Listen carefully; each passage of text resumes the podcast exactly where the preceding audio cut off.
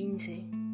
Puestos los ojos en el horizonte, su voz, un poco de aire que arriba los labios y el recuerdo que traspasa la piel se disuelve en su carne. Su canto es una plegaria para conjurar las huellas.